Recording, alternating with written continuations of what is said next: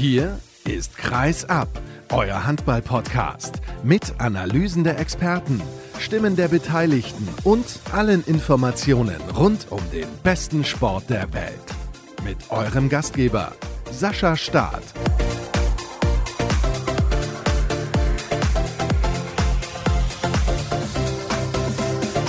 Wie immer ist es so, am Montag gibt es die neue Sendung von Kreisab, auch in dieser Woche. Hallo und herzlich willkommen zu Episode 320 und es ist einiges los im Handball. Ja, das kann man wohl so sagen, denn in der Bundesliga der Männer gab es die erste Trainerentlassung. Roy Sanchez wurde beim TVB Stuttgart vor die Tür gestellt, 0 zu 10 Punkte. Das war alles andere als das, was man sich zum Saisonstart vorgestellt hat.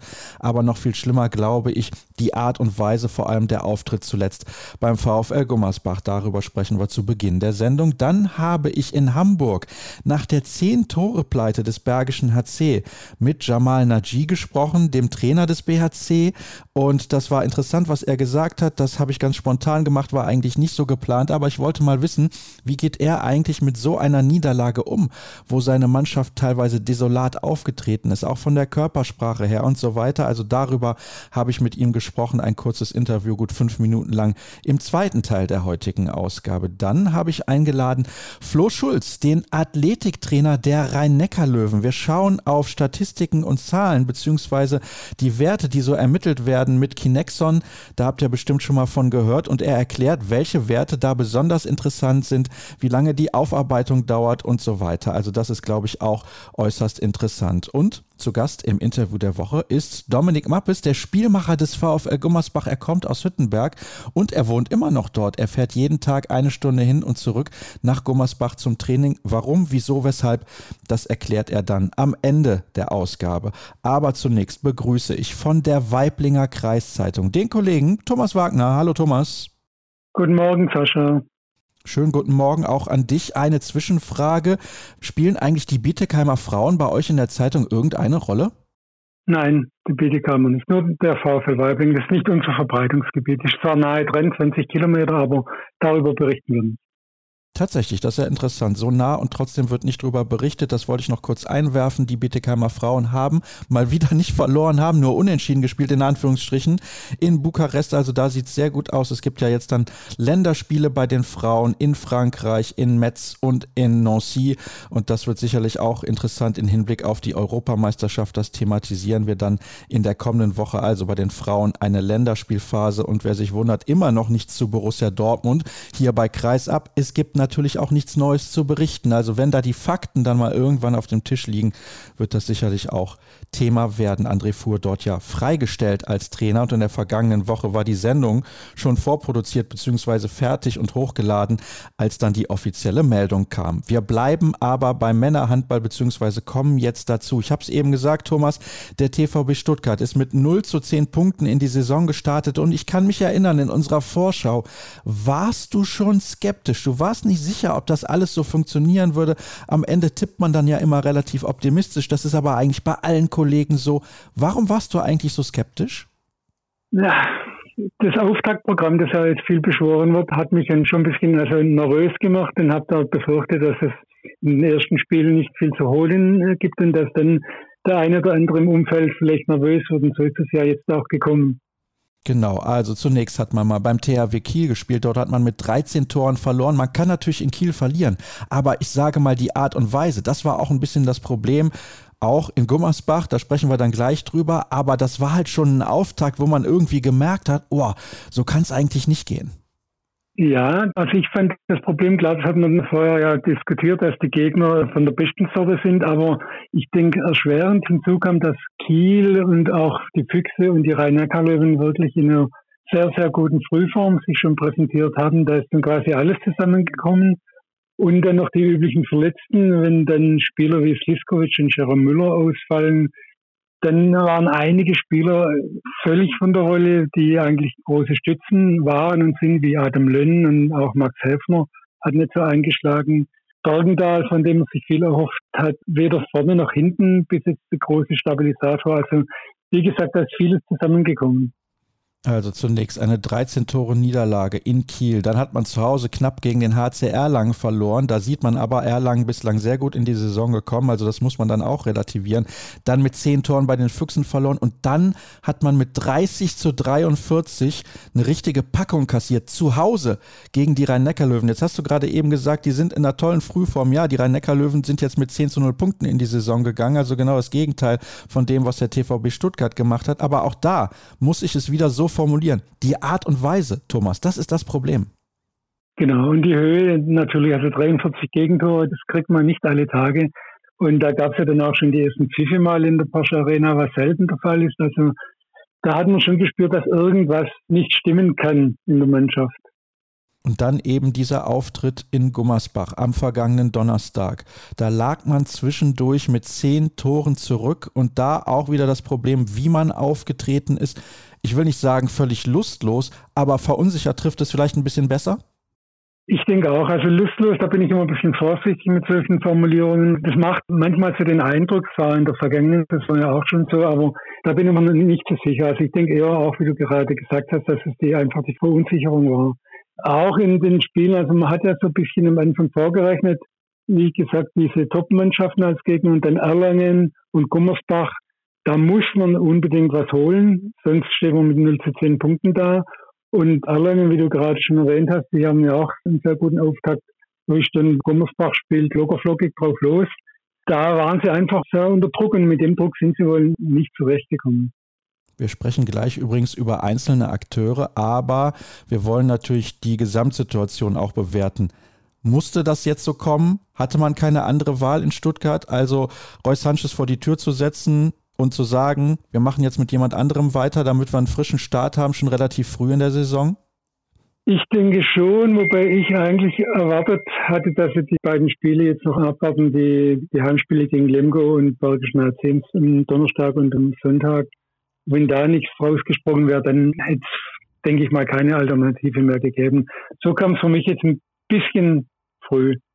Ich zitiere übrigens an der Stelle mal Silvio Heinevetter, den Torhüter des TVB Stuttgart, was er zur ersten Halbzeit gesagt hat beim VfL Gummersbach. Die erste Halbzeit war unterirdisch und eine Beleidigung für jeden, der sich den Arsch aufreißt. Das trifft es ein bisschen auf den Kopf, also den Nagel auf den Kopf?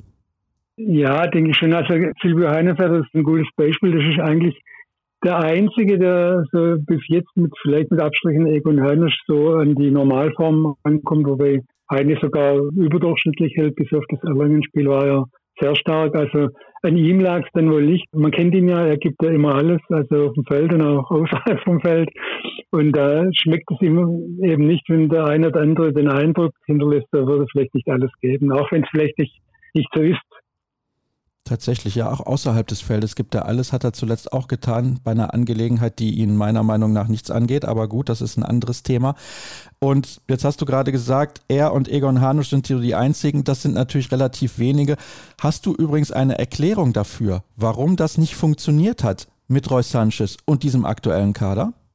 Keine Ahnung, keine Ahnung. Also es hat ja in der Rückrunde, in der vergangenen Saison war es ja, denke ich mal, bis auf wenige Ausnahmen gut. Und dann hat man eigentlich gedacht, auch im Umfeld, dass man jetzt die Kurve gekriegt hat. Aber jetzt fängt es im Prinzip wieder so an wie in der vergangenen Saison. Irgendwas passt vielleicht nicht, vielleicht passt tatsächlich das Spielsystem, das Roy Sanchez hat, nicht auf den TVB oder auf die Spieler. Schwer zu sagen. Ich zitiere da übrigens nochmal, und zwar aus der Pressemitteilung. Ich möchte mich ausdrücklich bei Roy für die Zusammenarbeit und den ungewöhnlich hohen Einsatz für den TVB bedanken. Es fällt uns allen zusammen sehr schwer, diesen Schritt zu gehen, jedoch ließ das Ausmaß der Verunsicherung, mit welchem die Mannschaft in den letzten Spielen agiert hat, keine andere Wahl. Das sind die Worte von Geschäftsführer Jürgen Schweikert. Also er bedankt sich ausdrücklich für die Zusammenarbeit und den ungewöhnlich hohen Einsatz. Es scheint so, als als hätte das dem Verein unglaublich wehgetan, in Anführungsstrichen, diesen Schritt jetzt auch zu gehen. Also menschlich denke ich auf jeden Fall. Du kennst ihn ja auch, ist ein guter Typ und er ist sehr engagiert und also da kann man ihm in der Hinsicht sicher nichts vorwerfen. Auf der anderen Seite sind es ja die üblichen Floskeln, die in Pressemitteilungen dann rausgehauen werden. Es geht halt im Prinzip, ich habe mit Roya gestern noch gesprochen, natürlich ist er enttäuscht und er war auch der Überzeugung, dass sie die Kurve noch kriegen. Auf der anderen Seite versteht er das natürlich. Er sagt, das ist Profisport, mit dem muss ich leben. Ja, damit muss man leben, wenn man in dem Geschäft unterwegs ist, gar keine Frage. Trotzdem empfindest du das als normal, dass hier gesagt wird, ungewöhnlich hoher Einsatz für den TVB? Also das habe ich in der Pressemitteilung selten gelesen. Naja, wie gesagt, ich bin da immer ein bisschen vorsichtig. Also da schützt man sich ja auch ein bisschen selber, dass man quasi nur auf das Sportliche abhebt. Aber es war in der Tat so, also wie ich ihn kennengelernt habe, er war ja sehr akribischer Trainer oder ist ein akribischer Trainer, legt viel Wert auf Statistik und Analysen und arbeitet sicher nicht nur acht Stunden am Tag für den TVB. Gut, dann hätten wir das auch abgearbeitet, beziehungsweise, nee, eine Frage habe ich dazu noch, weil du sagst, man legt den Fokus dann auf das Sportliche. Glaubst du, Roy Sanchez, der ja auf so einem Level noch nie als Cheftrainer gearbeitet hat, war am Ende vielleicht, ich will nicht sagen überfordert, ich glaube, das ist falsch ausgedrückt. Lass es mich anders formulieren. Die Mannschaft hatte eventuell nicht den nötigen Respekt, wobei vielleicht ist auch das nicht richtig, sondern sie sind halt nicht von ihm komplett begeistert und überzeugt gewesen, dass das, was er vorgibt, auch richtig ist? Das denke ich, da triffst du den vielleicht den Nagel auf den Kopf. Also vielleicht auch ein bisschen zu viel erwartet hat, zu viel Neues, vielleicht ein bisschen zu kompliziert. Und manchmal ist der Handball gar nicht so kompliziert. Vielleicht hat es so mit reingespielt, das denke ich schon. Jetzt gibt es zunächst eine Übergangslösung. Auf jeden Fall hat man das gesagt. Interimsweise den Trainerposten übernimmt Michael Schweikert. Schweikert, das ist nicht irgendein Name beim TVB Stuttgart beziehungsweise beim ehemaligen TV Bittenfeld. Vielleicht kannst du das alles noch mal ein bisschen erklären, weil nicht jeder wird das so genau wissen. Ja, Michael Schweikert ist ja ein echter Bittenfelder sozusagen, der hat von der Jugend auf immer beim TVB gespielt und ist dann mit ich glaube, er war 20, ist dann nach Göppingen gegangen, hat in Göppingen eine Weile gespielt, Melzungen unter anderem. Und ist dann ja wieder zurückgekommen zum TVB und hat dann, glaube noch mal einige Jahre hier gespielt und ist jetzt wieder im Verein. Er war jetzt aber drei Jahre parallel Cheftrainer beim Drittligisten Horkheim und hat dann den Posten in der vergangenen Saison dann niedergelegt, weil er sich komplett auf den TVB konzentrieren wollte, wo er nebenbei immer noch für Scouting und für die Anschlussförderung zuständig war. Und jetzt ist er komplett beim TVB wieder. Das war ihm einfach zu viel. Ist das eine gute Wahl für den Moment? Auf jeden Fall. Also da denke ich, da gibt es wirklich keine Alternative. Nochmal Jürgen Schweikart als Geschäftsführer und äh, Trainer, das wollte sich nicht antun. wenn man dann so einen, einen Mann, denke ich, im Team, dann hat er ja gleich frei ist, denke ich, das ist die richtige Lösung. Er ist schon ein sehr, sehr ruhiger, gelassener Trainer, Spieler und ich denke, das ist die richtige Lösung. Er hat auch in Horkheim sehr gute Kritiken gekriegt. Also das ist die Lösung für den Moment, Michael Schweikert, und die lag ja auch irgendwie nahe.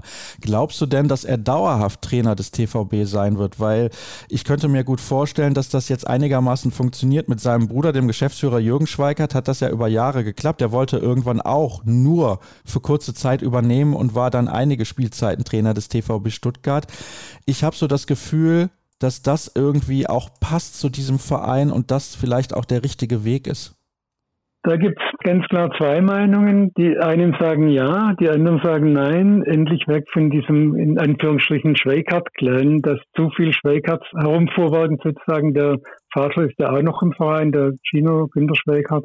Andererseits ist ja auch unbestritten, dass ohne die Schweikarts der TVB nicht da wäre, wo er jetzt ist. Also das ist so ein bisschen, bisschen zweischneidig. Es ist eine gewisse Abhängigkeit zu erkennen. Ja, kann man so formulieren. Also ich denke, es hat alles ja, seine Vor- und Nachteile. Schauen wir mal auf die Spieler, die Akteure selbst, die ja dafür verantwortlich sind, also hauptverantwortlich, dass der Trainer jetzt entlassen wurde mit ihren Leistungen. Du hast eben den Namen Oskar Bergendahl schon genannt und da sehe ich, er hat eine Quote von 46 Prozent. Das ist für einen Kreisläufer natürlich unterirdisch. Ja, also schwer einzuschätzen. Das Kreisspiel funktioniert überhaupt noch nicht. Also da hat man sich ja deutlich mehr, mehr erhofft, nachdem man sich ja von Falko Peschewski getrennt hat. Und auch in der Abwehr ist er jetzt, er ist natürlich ist er unbestritten ein guter Abwehrspieler, aber das Zusammenspiel in der Abwehr funktioniert nicht so, wie man sich das vorgestellt hat. Also da hat man sehr große Stücke auf die Achse Rötlisberger, Bergendahl, Lenn und auch Sliskovic, der leider verletzt ist, gesetzt. Das sollte eigentlich das Prunkstück werden, ist es aber bis jetzt überhaupt noch nicht. Also, das funktioniert nicht mit der Absprache dahinter. Silvio Heinevetter, da muss ich sagen, die Quoten sind absolut in Ordnung. Er liegt bei insgesamt knapp 30 Prozent. Jetzt muss ich nochmal schauen, wo ich die Quote genau hatte. Dann muss ich mich ein bisschen durchklicken und dann sehe ich, bei Heinevetter ist es insgesamt eine Quote von gut 30 Prozent und er hat dreimal über 30 Prozent gehalten. Einmal ist er komplett abgefallen beim Spiel gegen die Rhein-Neckar-Löwen, aber wie die gesamte Mannschaft, ich glaube, das muss man ein bisschen ausklammern. Ansonsten ist das das, was man sich von einem Silvio Heinevetter erwarten kann. Ja, auf jeden Fall. Also fragt mich jetzt auch persönlich, ich war ein bisschen skeptisch, was er auf die Platte bringt, aber er macht es, also an ihm liegt es jetzt am wenigsten, behaupte ich mal. Das kann man definitiv so sagen. Schauen wir zusammen auf den Spielplan. Was kommt da in den nächsten Wochen auf den TVB Stuttgart zu? Du hast eben schon gesagt, jetzt gibt es einen Doppelpack, was Heimspiele angeht. Am Donnerstag empfängt man den TBV Lemgo Lippe. Und wenn ich mir die Tabelle mal so anschaue, sehe ich Lemgo 2 zu 8 Zähler. Das sind zwei Unentschieden und drei Niederlagen. Also die haben auch noch kein Spiel gewinnen können in dieser Saison. Ein Mussspiel für den TVB? Ja, auf jeden Fall. Vor allem, weil ja Lemgo noch zwei Tage vorher in Göppingen spielt, im Europapokal. Also die werden nicht allzu frisch am Donnerstag kommen. Bergische HC genauso. Also im Prinzip müssen da vier Punkte her. Oh, also auch gegen den BAC ist eine Siegpflicht aus deiner Perspektive? Ja, klar.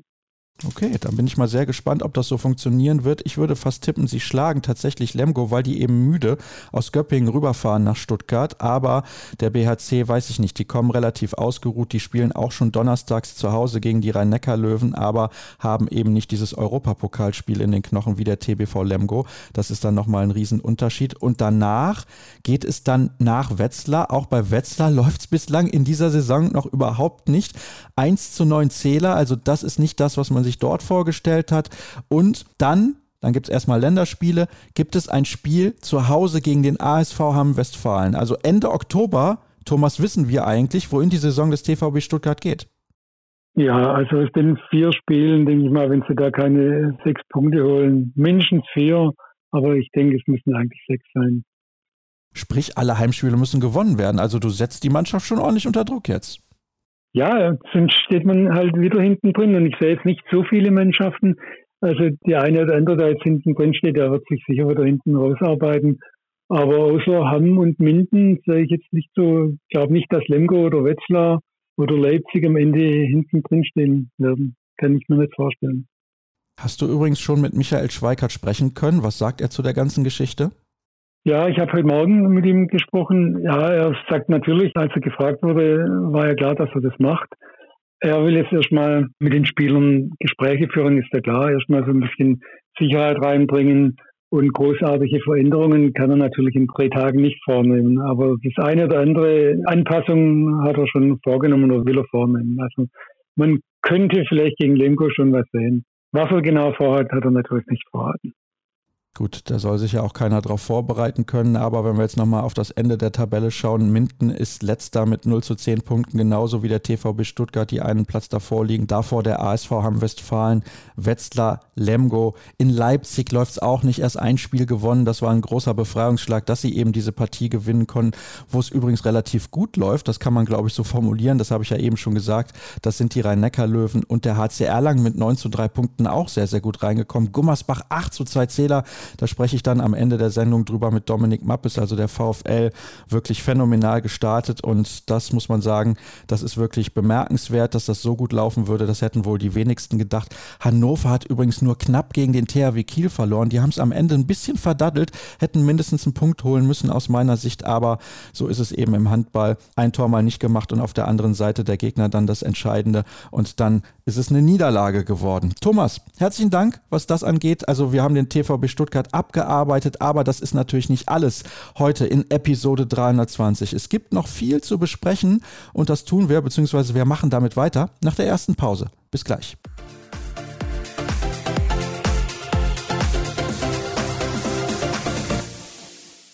Jamal Naji steht bei mir nach einer deutlichen Niederlage des Bergischen HC beim HSV. Ich habe mit zehn Toren verloren. Und ich habe mir vor dem Spiel gedacht, eigentlich könnte das ein Duell auf Augenhöhe sein, zwei ausgeglichene Mannschaften, die auch beide relativ solide in die Saison gekommen sind, mit Stärken und Schwächen natürlich, mit guten und schlechten Phasen in den Spielen bislang. Warum war es so eine eindeutige Sache? Ja, erstmal bin ich in der Einschätzung voll bei dir, dass das eigentlich zwei Mannschaften sind, die auf Augenhöhe performen können. Ich glaube, es gibt Dinge, in denen wir stärker sind und es gibt Dinge, in denen Hamburg stärker ist. Und heute muss man einfach sagen, dass sie ihre Stärken deutlich besser auf die Platte gebracht haben als wir. Natürlich sind wir im Normalfall nicht zehn Tore schlechter als der HSV und wir sind hier hingekommen mit der Intention, das Spiel auch zu gewinnen. Das sollte selbsterklärend sein, aber Hamburg war uns heute einfach ab der 15. Minute in, in jeder Hinsicht überlegen. Sie haben mehr Druck in der Abwehr ausgeübt, sie waren wacher, sie waren aktiver. Außenverteidiger haben heute ein paar Bälle gestealt, was uns nicht gelungen ist. Sie kommen mit dem Torhüterspiel besser rein. Sie treffen hochprozentiger als wir. Wir haben in, in Summe eine Angriffseffektivität von 41 Prozent und das ist dann einfach summa summarum zu wenig. Kannst du eine gute halbe Stunde nach Spielende schon eine Erklärung dafür finden, warum der HSV so viele Dinge besser gemacht hat als ihr? Ja, das habe ich schon oft versucht und bin noch öfter gescheitert daran. Also ich gucke mir erstmal das Video an und dann ist es auch rational. Das ist jetzt alles retrospektiv total schwierig und wäre unseriös. Wenn wir morgen telefonieren, kann ich dir ein bisschen mehr dazu sagen. Mal gucken, ob ich dann nochmal anrufe. Aber das Spiel, was ich eben gesehen habe, hat auch eines aufgezeigt. Beim HSV sind einige Spieler auch, die extrem abgezockt sind. Was ich heute auch von Kaspar Mortensen gesehen habe, hat auch einige Bälle abgefangen, gerade in der ersten Halbzeit. Hat dann gesehen, okay, der Pass kommt, weil ihr vielleicht auch nicht genug Druck gemacht habt, weil die Intensität ein bisschen gefehlt hat. Oder habe ich das falsch bewertet? Äh, die Intensität, das würde ja suggerieren, dass wir das hier nicht seriös angegangen sind. Also ich glaube, dass die Intensität natürlich da war, aber wir haben uns von Misserfolgen einfach zu sehr leiden lassen. Und es ist einfach de facto so, wenn ich nur zwei Prozent meiner Energie damit beschäftige, dass ich mich ärgere, warum mein Nebenmann gerade gepennt hat oder warum der Schiedsrichter in der 50-50-Aktion nicht für mich gepfiffen hat, dann nimmt mir das Energie für mein eigenes Spiel. Und davon waren heute zu viele Spieler, die sich dann zu oft mit anderen Dingen beschäftigt haben oder sich haben von anderen Dingen leiten lassen. Und das war bei Hamburg heute nicht der Fall. Sie hatten heute einfach eine reifere Anlage vorne und hinten. Kann man dieses Negative, was die Spieler dann teilweise auch nach außen ausstrahlen, irgendwie während so eines Spiels noch aus den Akteuren rausbekommen? Weil ich hatte auch den Eindruck, Oft wurden die Arme so hochgenommen Richtung Schiedsrichter, mit den Schiedsrichtern diskutiert, aber ich glaube, an denen lag es heute mit Sicherheit nicht. Nein, das lag überhaupt nicht an den Schiedsrichtern. Das Ding, das lag nur an uns und das ist ein Prozess, das müssen wir lernen. Das sind Sachen, die wir schon immer mal wieder auch angesprochen haben, wo wir uns verbessern wollen, wo wir uns verbessern müssen und das gehört einfach dazu, um in der Bundesliga dann auch einfach konsequent mitspielen zu können und eben nicht solche Spiele zu haben wie heute, wo man merkt, man ist dann irgendwie ab der 40. Minute auch wirklich chancenlos. Was kannst du als junger Trainer, der jetzt in seiner zweiten Saison in der ersten Liga dabei ist, mitnehmen aus so einer Partie? Erstmal ist es gar nicht wichtig, wie lange ich in der ersten Liga bin oder war, sondern grundsätzlich lernt man aus jedem Handballspiel. Es geht ja jetzt nicht nur darum, die Mannschaft zu reflektieren, sondern es geht auch darum und vor allen Dingen erstmal darum, mein eigenes Tun zu reflektieren. Das heißt, jetzt auf der Rückfahrt gucken wir uns das Spiel an. Wir haben schon so zwei, drei Ideen, ob wir vielleicht an gewissen Sachen zu lange festgehalten haben, ob Auswechslungen immer richtig oder falsch waren. Das gehört dazu und da werden wir 100 Prozent Dinge finden, wo wir sagen, das hätten wir in dem Spiel, wenn wir das nochmal spielen dürften, so nicht nochmal getan. Das ist das Allerwichtigste in der Genese besser zu werden, sich selbst zu reflektieren und das werden wir als Trainer tun und das wird hoffentlich auch die Mannschaft tun, weil das ist, das ist wichtig, um, um solche Spiele nicht allzu häufig zu haben. Jetzt habe ich gerade richtig gehört, ihr guckt euch das Spiel jetzt direkt nochmal an im Bus. Du, dein Co-Trainer oder die gesamte Mannschaft? Nein, die gesamte Mannschaft nicht. Mein Co-Trainer und ich oder mein Trainerkollege und ich werden das tun, um einen ersten Eindruck nochmal zu haben. Und dann geht es morgen in eine detaillierte Auswertung, in die Nachbereitung. Aber das Spiel auf der Rückfahrt werden wir uns das schon angucken. Ja. Ich habe tatsächlich bislang alle Spiele des BHC gesehen, einige auch in der Halle. Was mir aufgefallen ist, es mangelt an Konstanz. Mal funktioniert der Angriff sehr gut, dann ist die Abwehr vielleicht nicht so gut im gleichen Spiel.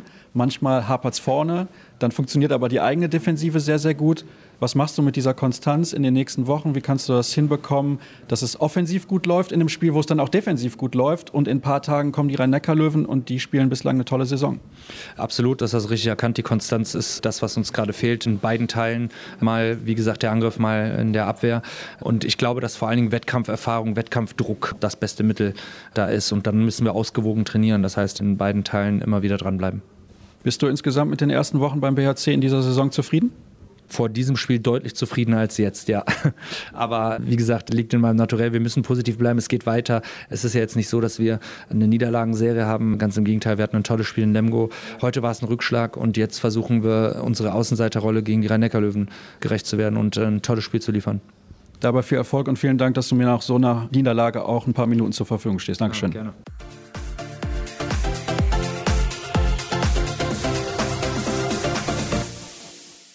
So, das war also der Trainer des Bergischen HC, Jamal Naji. Ein paar Tage her dieses Gespräch. Ihr habt es mitbekommen, am Donnerstag aufgezeichnet nach der klaren Niederlage der Bergischen Löwen beim HSV. Und die treten jetzt halt an, also der BHC gegen die Rhein-Neckar-Löwen. Und es ist der passende Übergang, denn jetzt ist in der Leitung der Athletiktrainer des Tabellenführers. Also zu dem Zeitpunkt, wo wir miteinander sprechen, sind die Löwen erster mit 10 zu 0 Punkten. Ein perfekter Saisonstart und Dazu beigetragen hat in seiner Funktion auch ein klein wenig der Athletiktrainer Flo Schulz. Hallo Flo. Sascha, grüß dich. Guten Morgen. Hallo. Ja, tatsächlich guten Morgen. Wir zeichnen auf am Sonntagvormittag und gestern Abend fand ein interessantes Spiel statt, auf jeden Fall. Ihr habt gewonnen mit 28 zu 27 gegen die SG Flensburg-Handewitt. Jetzt bist du wahrscheinlich nicht der Taktikfuchs als Athletiktrainer, aber ein bisschen was zum Spiel kannst du uns trotzdem sagen. Ja, Taktikfuchs bin ich tatsächlich nicht. Also dafür hat meine eigene Handballkarriere nicht groß genug Wellen geschlagen. Ja, also aus meiner Sicht war es ein überragendes Spiel. Wir sind, glaube ich, ganz gut ins Spiel reingekommen. Die Bank war da, die Leute hinter der Bank waren da, so dass wir die Stimmung hoffentlich gut in die Tribüne übertragen konnten. Und ich würde sagen, von der ersten bis zur 60. Minute waren die Jungs bereit, das Spiel zu gewinnen. Und das ist uns ja zum Glück auch dann geglückt. Merkst du übrigens, dass sich ein bisschen was getan hat im Sommer mit der Ankunft von Sebastian Hinze bei euch? Ja, auf jeden Fall. Also für mich ist es schon ein deutlicher Unterschied. Ich bin jetzt das vierte Jahr bei den Löwen, das erste Jahr allerdings hauptamtlich. Und ich würde sagen, das, was sich am meisten geändert hat, ist so die Arbeitseinstellung, groß gesagt. Also die Jungs waren in den letzten Jahren immer bereit zu investieren, immer bereit zu arbeiten. Aber dieses Jahr merkt man vielleicht doch nochmal ein Stück weit mehr, dass die Jungs wieder oben in der Tabelle angreifen wollen und sich nicht mit so einer Platzierung, wie wir es im letzten Jahr geschafft haben, zufriedenzustellen. Also ich habe das Gefühl, dass jeder jetzt noch, ein, noch einen Schritt mehr geht und Sebastian ist wahrscheinlich schuld an der ganzen Sache, dass es genauso ist. Er versucht jeden Spieler im Training mitzunehmen, gibt jeden einzelnen Spieler Feedback, gibt seine taktischen Anweisungen jedes Mal Preis zu allen im Training wenn irgendwas nicht ganz richtig im Training läuft, wird unterbrochen. Jedes kleine Detail wird da nochmal angesprochen. Und auch für uns im Trainerteam ist es so, dass er sehr kommunikativer Typ ist, alles wissen will, was wir, was wir mit den Jungs machen. Also das geht auch in die physiotherapeutische Abteilung, in die athletische Abteilung mit dem Co-Trainer. Das ist, glaube ich, eine richtig gute Zusammenarbeit, die hier entstanden ist.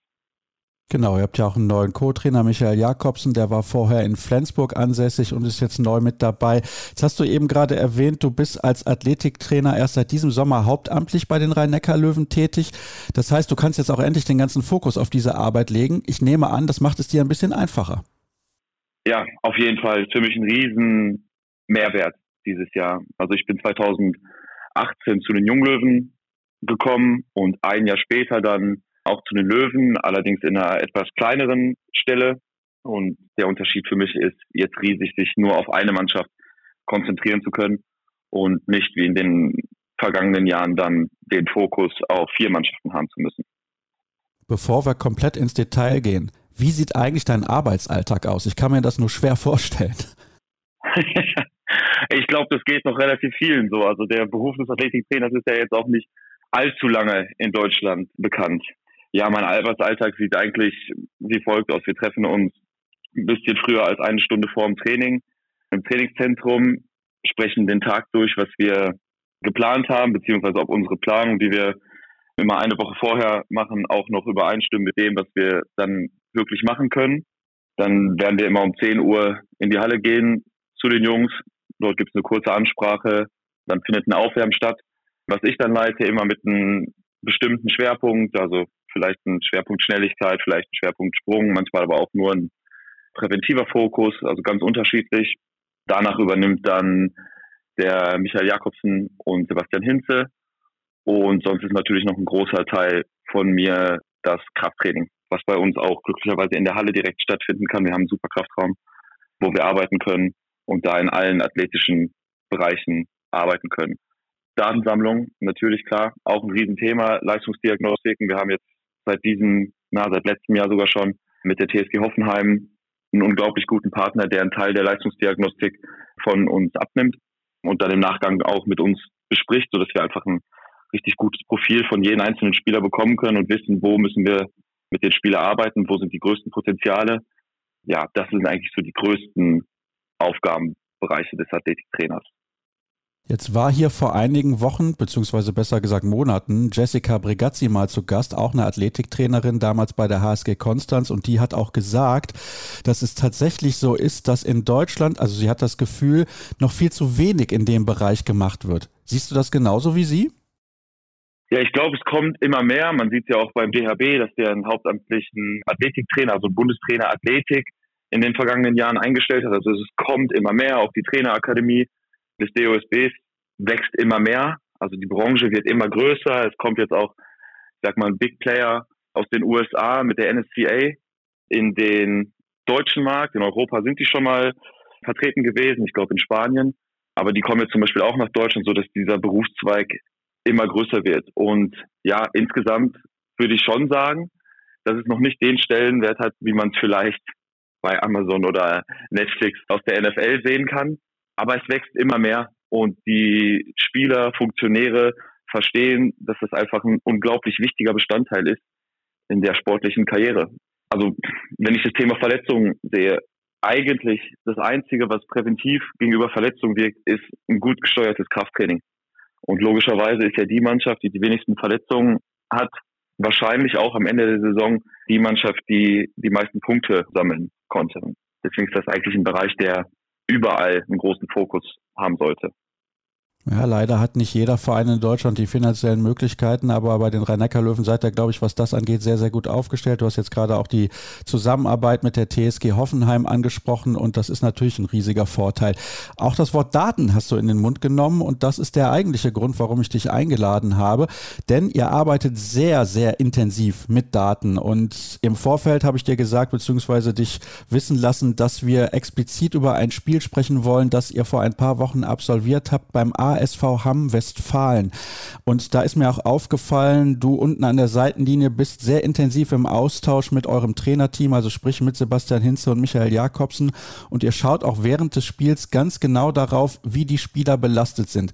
Wie geht das vonstatten? Also grundsätzlich ist es so, dass wir mit Kinexon ja jetzt seit ein paar Jahren schon einen Partner in der, in der Bundesliga haben, der uns auch wirklich mal sagt, was im Spiel stattfindet. Also es ist ja lange noch nicht so, dass genau klar ist, wie das Anforderungsprofil von, von einem Spieler oder von einer bestimmten Position auszusehen hat, wie das im Spiel aussieht. Es gibt in der Vergangenheit auf jeden Fall einige Untersuchungen, die da gemacht wurden, aber die allermeisten davon sind nicht unter Wettkampfbedingungen gewesen. Also als Beispiel gab es eine, glaube ich, portugiesische Untersuchung, die Nachwuchsspieler untersucht hat mit Blick auf die Gesamtlaufdistanz, wie, wie, wie ein Spieler sich im, im Spiel bewegt, aber haben bestimmte Wettkampfkriterien einfach rausgenommen. Also zum Beispiel durften die keine Spieler auswechseln in ihren Untersuchungen. Und das verzerrt natürlich dann diese Gesamtlaufdistanz und Durchschnittsgeschwindigkeit etc. enorm. Und Kinexon macht es uns jetzt möglich, ganz verschiedene Parameter einfach zu sammeln, um dann zu verstehen, wie ein Spiel von der athletischen Seite her aussieht und dann auch reagieren zu können, wenn es irgendwelche Abweichungen auf dem Gebiet geben sollte. Und ja, der für mich wichtigere Bestandteil ist aber wahrscheinlich eher das Training, dass wir das Training auch dementsprechend steuern können. Wir nämlich wissen, wie ein Spiel aussieht, also wie aus unserer Sicht ein gutes athletisches Spiel aussieht, dass wir das Training dann dementsprechend steuern können. Also mal ganz plump gesagt, wenn wir die Spielbelastung als 100% Belastung ansehen und im Abschlusstraining sind, dass wir kein Training fahren, was mehr fordert als das Spiel selber.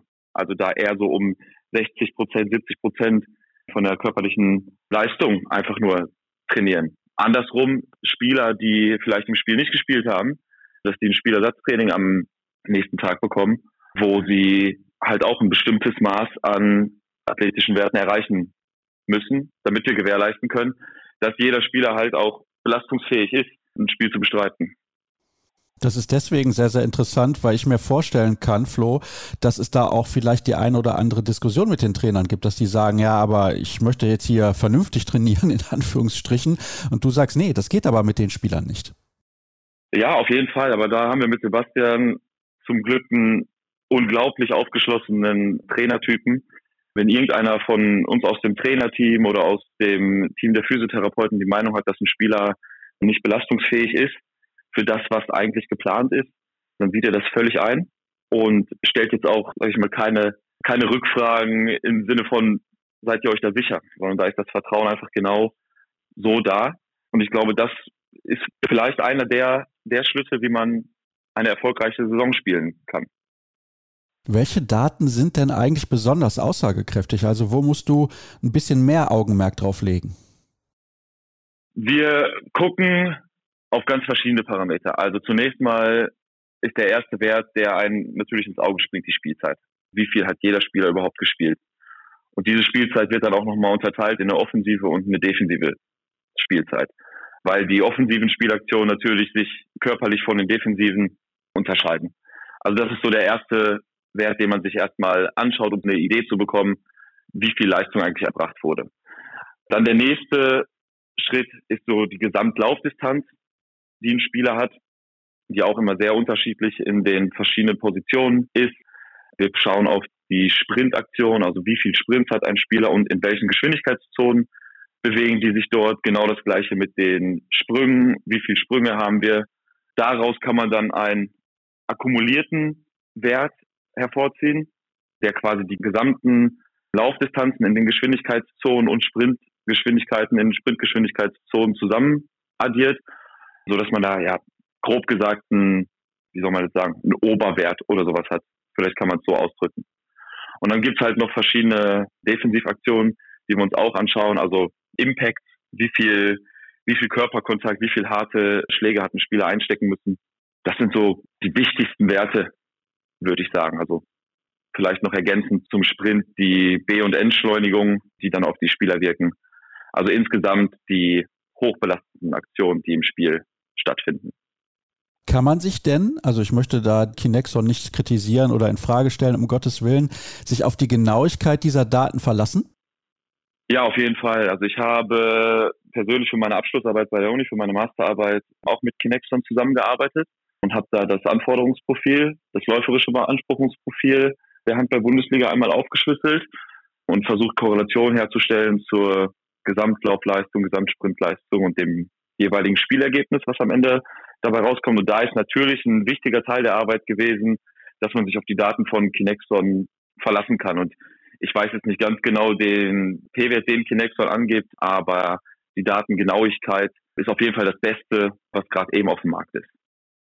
Gut, dann hätten wir das auch geklärt. Also um Gottes Willen, ich will da nicht in Frage stellen, dass das irgendwie nicht funktionieren würde, aber manchmal ist das halt bei Daten so. Und das ist ja auch im Handball noch verhältnismäßig neu. Lass uns darüber sprechen, wie du das exakt auswertest. Ist das sehr komplex und wie viel Zeit benötigst du, um ein komplettes Spiel aufzuarbeiten? Ich mache das immer über zwei Wege. Auf der einen Seite hat Kinexon eine eigene Software, die uns zur Verfügung gestellt wird, wo wir die Parameter, die für uns wichtig sind, in Reiter packen können und dann die Daten so anschaulich visualisieren können. Auf der anderen Seite arbeite ich aber auch viel mit Excel, wo ich dann die Daten extrahiere von der Kinexon-Plattform und in meine Excel-Listen einfüge.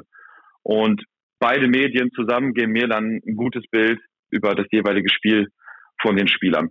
Von der Dauer her, ich rechne immer knapp mit 45 Minuten Dateneingabe und Verarbeitung und das Gespräch dann am Ende sind dann nochmal 15 Minuten. Man geht natürlich nicht jeden Wert von jedem Spieler durch, sondern nur das, was dann auch ins Auge springt oder was erwähnenswert ist. Aber rund eine Stunde Nachbereitung kostet das ganze Thema dann schon. Gut, aber das hält sich ja, glaube ich, zeitlich dann noch einigermaßen in Grenzen. Ich würde gerne nochmal zurückkommen auf dieses Spiel in Hamm. Da ist aufgefallen, dass ihr dann Mitte der zweiten Halbzeit munter durchgewechselt habt. War das abgesprochen? Lag das daran, dass ihr so hoch geführt habt? Oder hast du gesagt, pass mal auf, das ist vielleicht heute ein Spiel, da können wir viel Energie und Kraft sparen bei unseren Leistungsträgern. Das sollte man vielleicht auch machen? Ja, genau, darum geht es. Also Belastungssteuerung, die auch im Spiel stattfindet zu dem Zeitpunkt, wo wir gewechselt haben, haben wir, glaube ich, eine hohe Führung gehabt. Ich weiß nicht mehr ganz genau, wie hoch die Führung war. Und wir haben einige Nachwuchsspieler, die eine überragende Vorbereitung gespielt haben und das Vertrauen von Sebastian und Michael genießen und es dann auch verdient gehabt haben, in das Spiel reinzukommen. Auch weil das ja eine unglaubliche Erfahrung für, für die Nachwuchsspieler ist. Also vor so vielen Zuschauern in so einer engen, lauten Halle zu spielen, in so einer Drucksituation zu spielen, das muss man erstmal lernen. Also ich weiß nicht, ob ich das früher geschafft hätte, wahrscheinlich nicht. Und die haben ja eigentlich bis zur letzten Sekunde das Vertrauen von Sebastian genossen. Er ist jetzt nicht hergegangen und hat gesagt, okay, wir wechseln komplett wieder zurück. Er hat, glaube ich, noch Halil und Albin in der Phase gebracht, um noch mal ein bisschen mehr Stabilität reinzubringen. Aber auch im Nachgang des Spiels hat er die Nachwuchsspieler noch mal gelobt und verdeutlicht, dass diese Situation, die die da gerade erlebt haben, eine unglaublich wichtige ist und das gesamte Team komplett zufrieden sein kann mit der Leistung, die dann dort gezeigt wurde. Auch wenn der Sieg dann am Ende nicht so hoch ausgefallen ist, wie es vielleicht hätte zwischenzeitlich aussehen können. Aber darum geht es dann auch nicht. Also wichtiger ist es dann, dass wir die Belastungssteuerung haben und den Spielern ermöglichen, Erfahrungen zu sammeln, aus meiner Sicht. Letzteres logisch, aber sehr interessant finde ich den Punkt, den du da anbringst, dass es darum geht, eben die Belastung zu steuern. Und im Fußball hört man da ständig von. Belastungssteuerung hier, Belastungssteuerung da. Und vorhin war auch unser Thema, dass es das im Handball noch nicht so ausgeprägt gibt.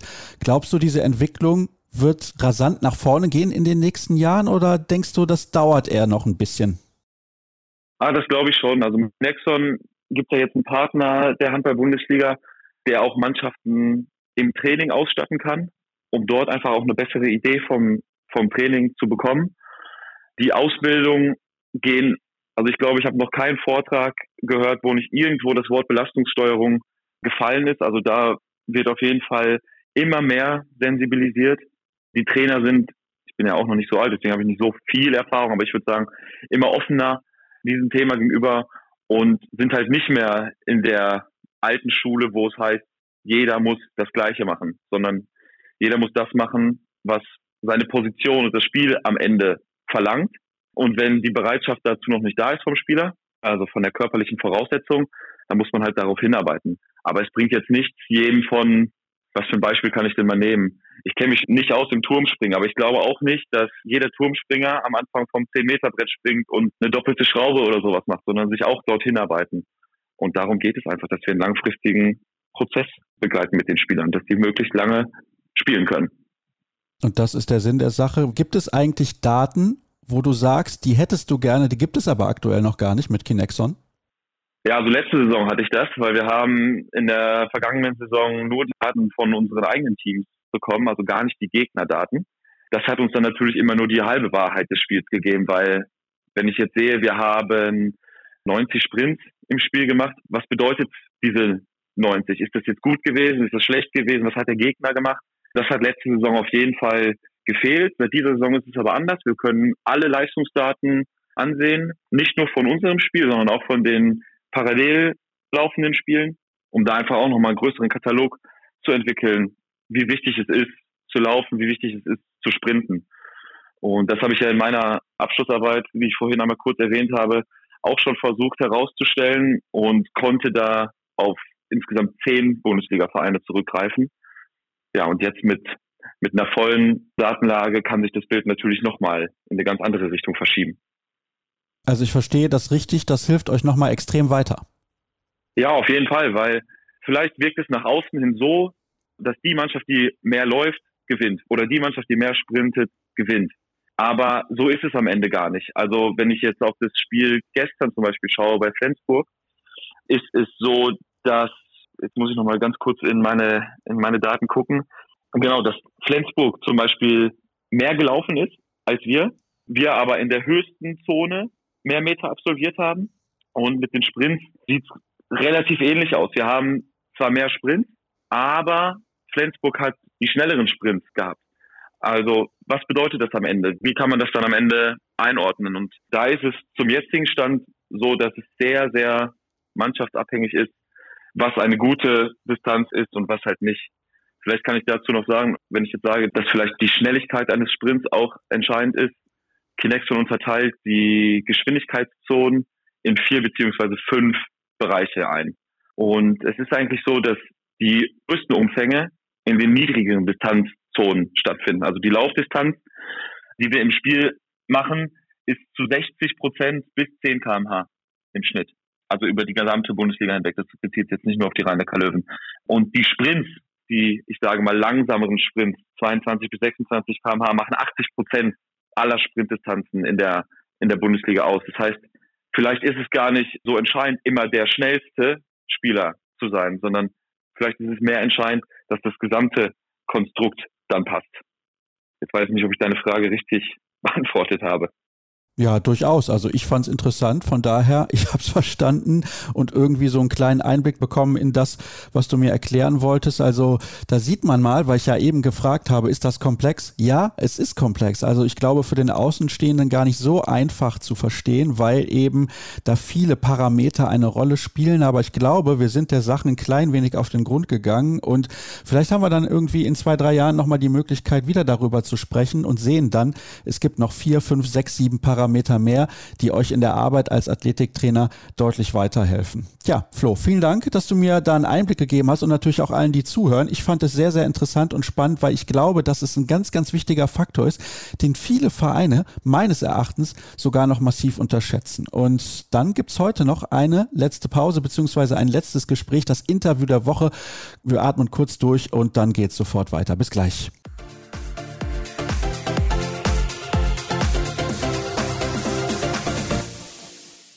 Das Interview der Woche habe ich noch für euch im Angebot zum Abschluss der heutigen Ausgabe. Ihr kennt das und übrigens, wenn ihr auch jemanden kennt, der vielleicht Vorstand ist in einem DAX-Konzern, gerne her damit mit solchen Leuten, denn Kreisab sucht einen Sponsor für die letzten Monate der Saison, wobei hat ja gerade erst angefangen, um Gottes Willen. Also wer noch einsteigen möchte, der kann sich gerne melden unter info@kreisab.de und wenn ihr diesen Podcast selbst unterstützen möchtet, dann könnt ihr das tun unter patreon.com slash kreisab. Da könnt ihr einen Euro im Monat spenden, zwei drei oder fünf oder wie auch immer, das hilft auf jeden Fall weiter. Und zunächst mal begrüße ich meinen Gast. Er ist mittlerweile der Spielmacher des VfL Gummersbach, Dominik Mappes. Hallo Dominik, ich grüße dich.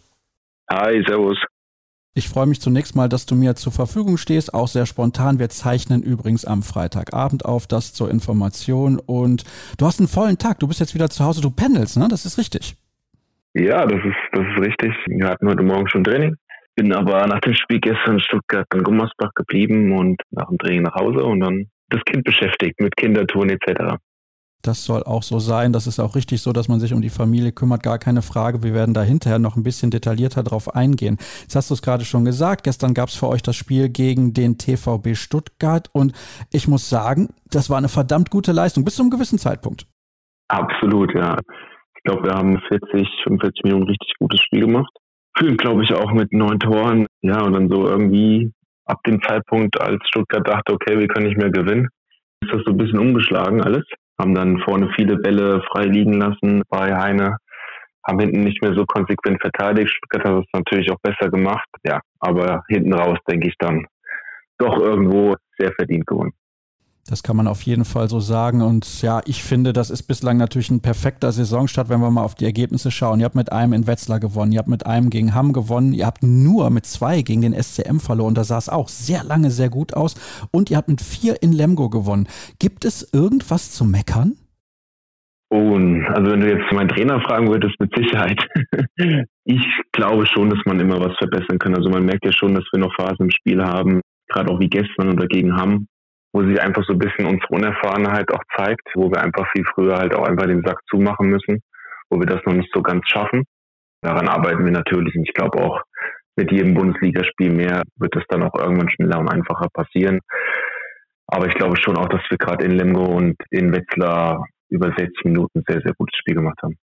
Also zwei Auswärtsspiele bislang in dieser Saison, beide Partien gewonnen. Das nächste Spiel ist das bei Frisch auf Göppingen. Das ist auch kein einfacher Gegner. Also da kann man die Punkte nicht mal ebenso mitnehmen. Das steht, glaube ich, außer Frage. Aber lass uns doch mal zu Beginn der Saison bleiben. Dieser Auswärtssieg in Lemgo, ich glaube, das war genau das, was ihr gebraucht habt, um als Aufsteiger auch gut reinzukommen, weil das gibt natürlich direkt auch jede Menge Selbstvertrauen. Ja, du sagst es, Selbstvertrauen, richtig. Ich glaube, jeder hat gesehen, auch wir haben ja einige Spieler, die noch nie vorher erst Liga gespielt haben. Ich glaube, sogar zwölf Spieler dass sie einfach gesehen haben, okay, wir können hier auf jeden Fall mithalten. Und klar, dass es dann auch im ersten Spiel so gut läuft, ist natürlich überragend. Und so kann man natürlich dann auch viel einfacher in das zweite Spiel gehen und wie du sagst, mit viel, viel mehr Selbstvertrauen und Selbstbewusstsein. Merkst du aber schon, dass nach diesem Auftakt und auch nach diesem guten Spiel gegen den SC Magdeburg, das ist ja der deutsche Meister, die letztes Jahr so durch die Liga gefegt sind, dass die Erwartungshaltung sich sofort verändert hat? Weil gegen Hamm war es dann ja so, ihr musstet zurückkommen in diesem Spiel, also ihr lagt in der Schlussphase zurück, habt das Ding dann nochmal gedreht, dass die Leute denken, oh, der VfL Gummersbach, viele sagen, das ist gar kein normaler Aufsteiger, die müssen so ein Spiel wie das gegen Hamm einfach locker gewinnen? Also ich glaube, in Gummersbach ist allgemein die Erwartungshaltung ziemlich hoch, was einfach auch irgendwo durch die Tradition geschuldet ist und durch die Erfolge von früher, was aber auch gar nicht so schlimm ist. Ich glaube, wir Spieler streben auch nach dem maximalen Erfolg, aber klar, ist es einfacher, ins Spiel zu gehen wie gegen SCM, wo man einfach gar nichts zu verlieren hat wo auch keiner sagt, wenn du auch mit zehn Toren verlierst, ja, das ist jetzt eine Katastrophe, sondern es ist halt einfach, ja, es ist halt einfach eine Mannschaft, die, die letztes Jahr Meister geworden ist und auch mit Abstand Meister geworden ist. Und dann, wenn du das vergleichst mit Hamm, auch mit Aufsteiger, ja, wo du dann irgendwo auch die Favoritenrolle hast, was sich dann natürlich nicht so einfach unterspielen lässt. Aber zum Glück, gesagt, haben wir das am Ende dann noch irgendwie zu unseren Gunsten geschaukelt.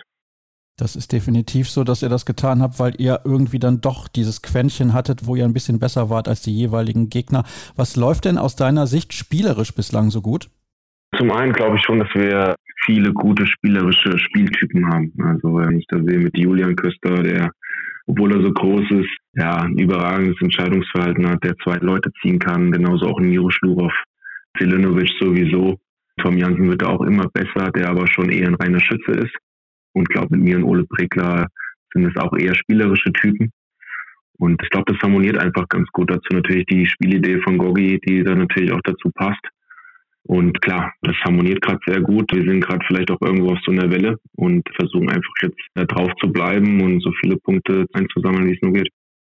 Denn das Ziel, das glaube ich zumindest, ist nach wie vor erstmal der sichere Klassenerhalt. Ich habe es eben schon gesagt, es geht dann Anfang Oktober nach Göppingen, dann kommt Leipzig nach Gummersbach, es geht zum HSV und dann gegen GWD Minden. Also das sind alles Gegner auch, die man durchaus ärgern oder sogar schlagen kann. Also ich glaube, der Spielplan hat es mit euch einigermaßen gut gemeint.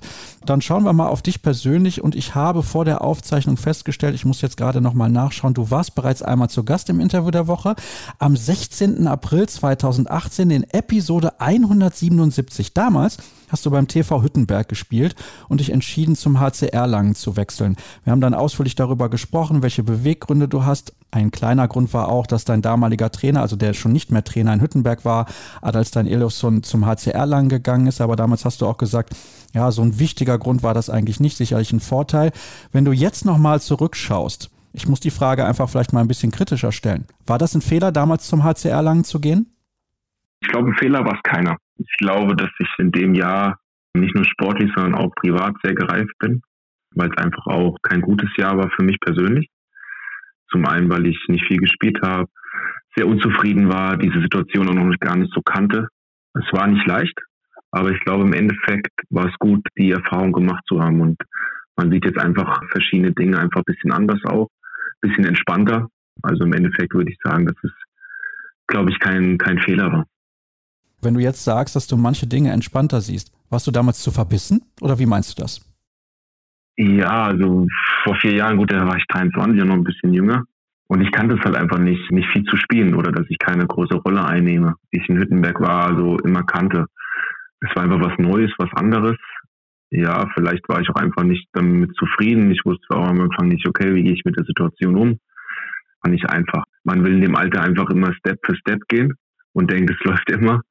Und da hat man halt auch mal die, die andere oder die Kehrseite des, des Profigeschäfts gesehen. Und ja, aber im Endeffekt war das einfach auch eine wichtige Erfahrung für mich persönlich.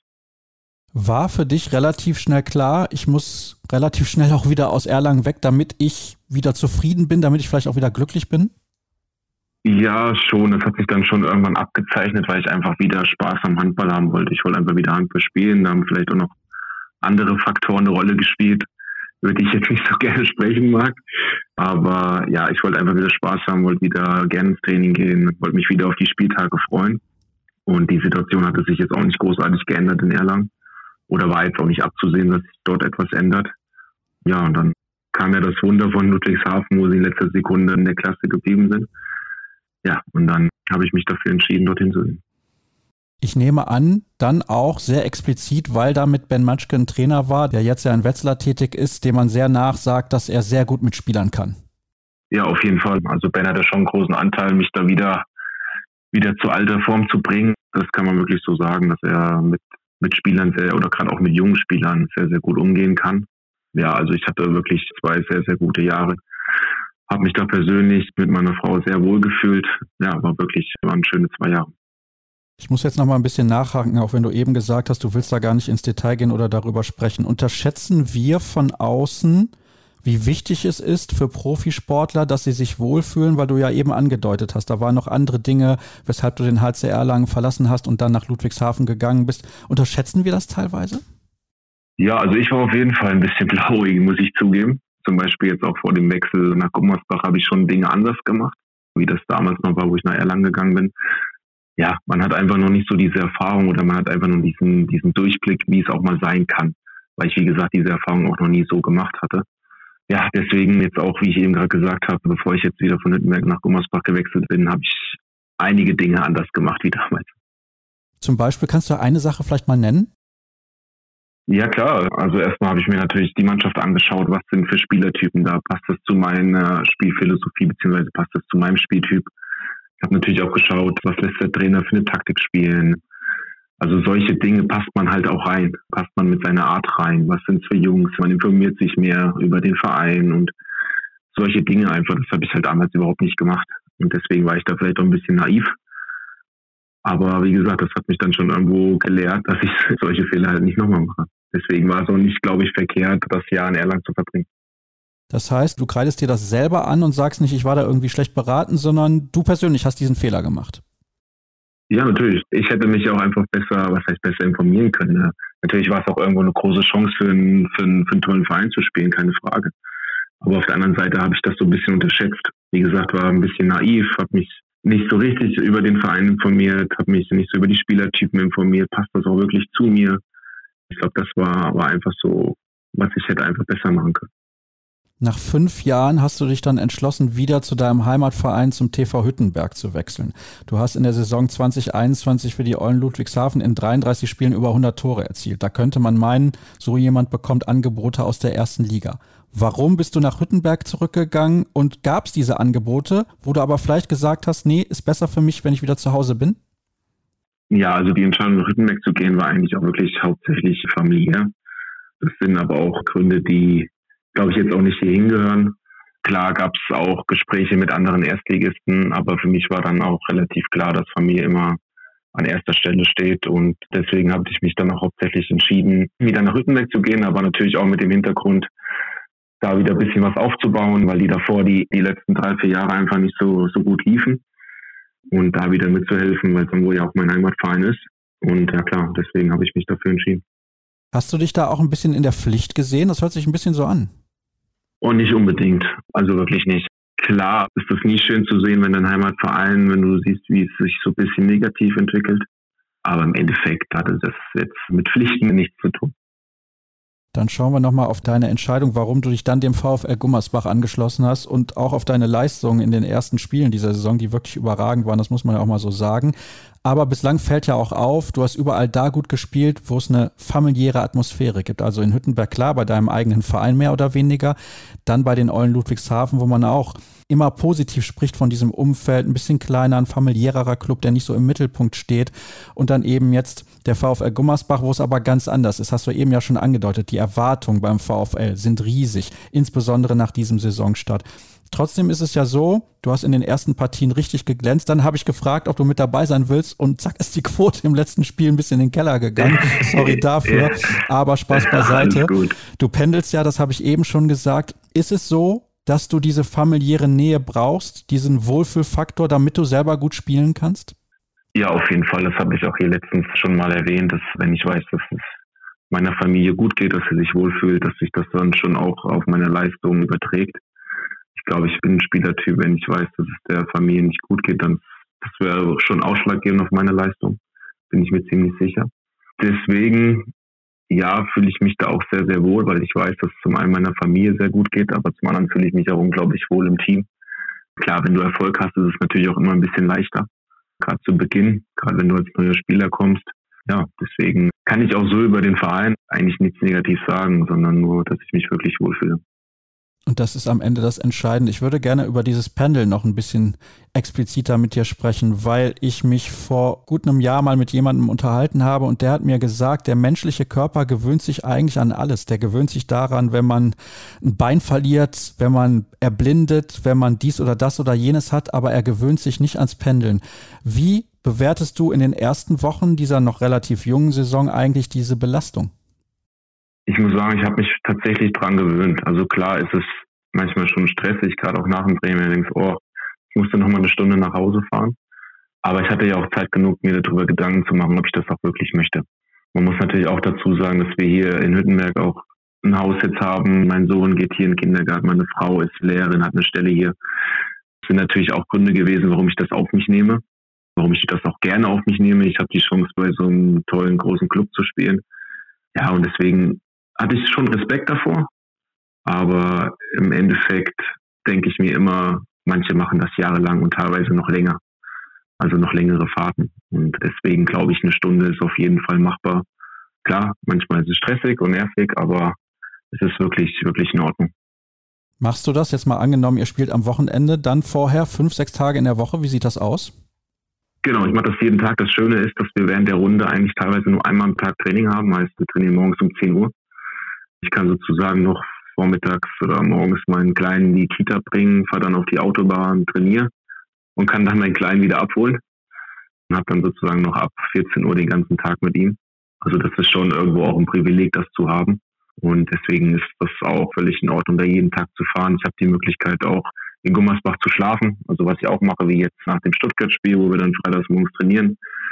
Da war ich jetzt auch immer bei Miro Schlurow, der sich da auch immer freut, wenn er ein bisschen Gesellschaft hat. Und ja, also das, das passt wirklich alles.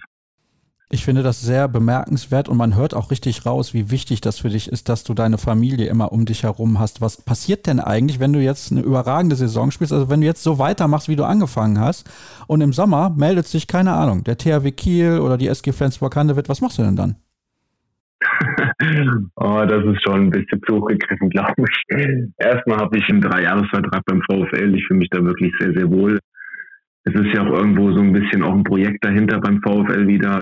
Klar ist das Ziel dieses Jahr Klassenerhalt, aber ich glaube, Christoph Schindler hat das ja auch bei Hand aufs Herz gesagt, dass irgendwann schon auch wieder der VfL weiter klettern möchte, was wirklich sehr, sehr spannend ist, auch finde ich, weil man in Gummersbach auch alles hat. Man hat diese Tradition, man hat eine unglaublich schöne Arena, man hat die Fans. Also es passt schon vieles zusammen und ich kann mir da auch wirklich sehr, sehr gut vorstellen, da noch einige Jahre zu bleiben. Und wie gesagt, es sind jetzt auch erst fünf Spieltage rum und deswegen mache ich mir jetzt über, über solche Sachen auch nicht große Gedanken. Ich will natürlich Woche für Woche meine Leistung bringen, aber klar, im Endeffekt zählt, dass wir die Spiele gewinnen und bis jetzt ist das ja auch gut. Bislang läuft das hervorragend. Hättet ihr dieses Spiel gegen Magdeburg irgendwie noch für euch entschieden, dann würdet ihr mit 10 zu 0 Punkten an der Tabellenspitze stehen. Also ich glaube, das muss man nicht weiter kommentieren. Es fällt auch auf, ihr spielt einen schönen, attraktiven Handball. Ihr kommt immer so an die 30 Tore und das ist auch auf jeden Fall etwas, was man sich sehr, sehr gut angucken kann. Und sorry übrigens für diese hypothetische Frage, aber die musste ich einfach mal raushauen, weil es bot sich, es bot sich irgendwie so an. Aber mir fällt auf, und das habe ich ja eben schon mal gesagt, dass es halt für dich unfassbar wichtig ist, die Familie im Hintergrund zu haben. Und da sieht man man mal. Der Handball oder der Sport ist nicht immer alles und da spielen viele Faktoren ineinander, dass man eben auch erfolgreich sein kann. Dominik, herzlichen Dank, dass du dir die Zeit genommen hast, auch am Freitagabend. Du hast eigentlich frei und kannst dich um die Familie kümmern, beziehungsweise sollst das auch tun. Das soll es gewesen sein mit der heutigen Ausgabe von Kreisab. Ich hoffe, ihr seid gut unterhalten gewesen und alle weiteren Informationen bekommt ihr auf facebook.com slash kreisab, bei Twitter at kreisab sowie bei Instagram unter dem Hashtag und Accountnamen kreisab. Und dann hören wir uns in einer Woche wieder am Tag der deutschen Einheit. Ich hoffe, ihr schaltet dann wieder ein. Bis dann. Tschüss.